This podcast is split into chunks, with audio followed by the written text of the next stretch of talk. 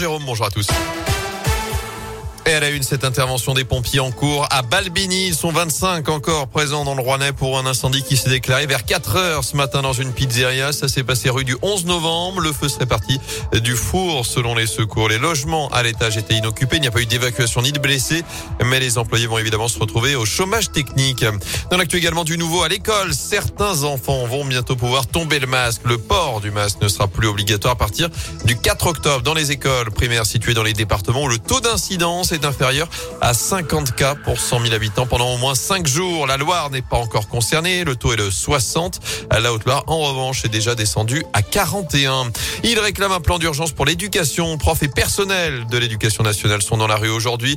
Journée de mobilisation partout en France pour dénoncer la politique gouvernementale et réclamer des moyens supplémentaires. Chez nous, à saint le cortège partira à 10h30 de la Bourse du Travail, direction l'inspection académique.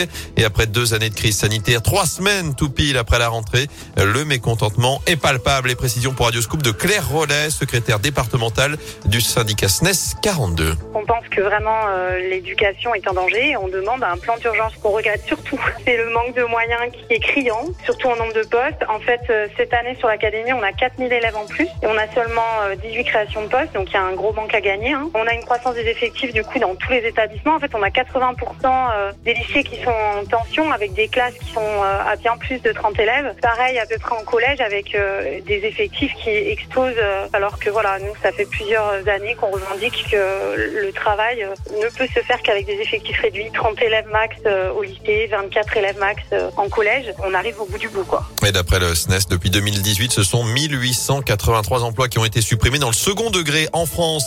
Attention à cette autre mobilisation également, celle des aides à domicile qui manifestent à partir de 11h, place Jean Jaurès à saint mobilisation nationale également pour réclamer plus de moyens pour assurer leur mission et une meilleure reconnaissance de leur métier. Enfin, la mobilisation à suivre également du côté de la SNCF avec quelques perturbations dans la région. En foot, les Verts vont de plus en plus mal. La SS à nouveau tombé hier en Ligue 1. Défaite 3 buts 1 sur le terrain de Monaco. Des Stéphanois aussi. Malchance 3 poteaux au total dans la rencontre. Ils ont été réduits à 10 en première mi-temps. L'expulsion du jeune gardien Étienne Green.